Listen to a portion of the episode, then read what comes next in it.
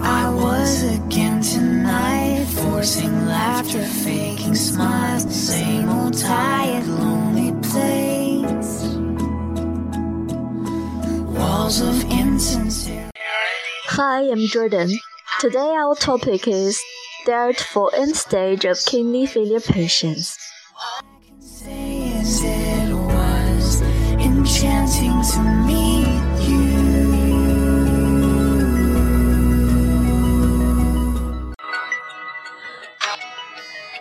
Patients in end stage of kidney failure will have anorexia.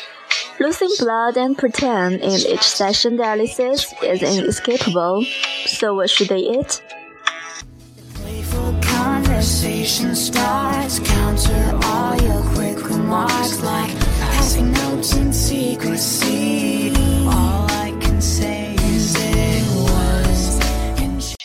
Number 1. Milk, egg, lean, fish, and other animal protein should be taken more, but vegetable protein like bean products, which will exacerbate uremia, should be taken less.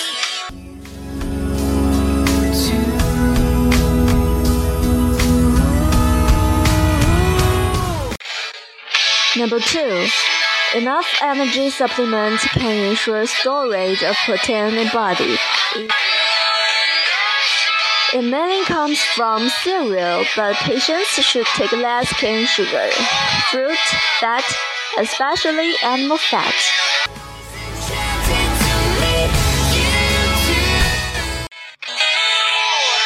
Number three, dietary fiber can not only prevent constipation but also reduce serum cholesterol and triglyceride.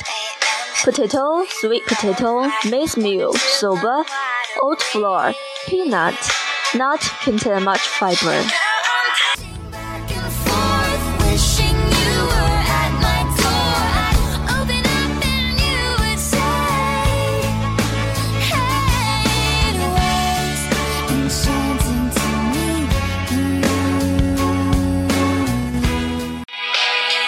What topic do you want?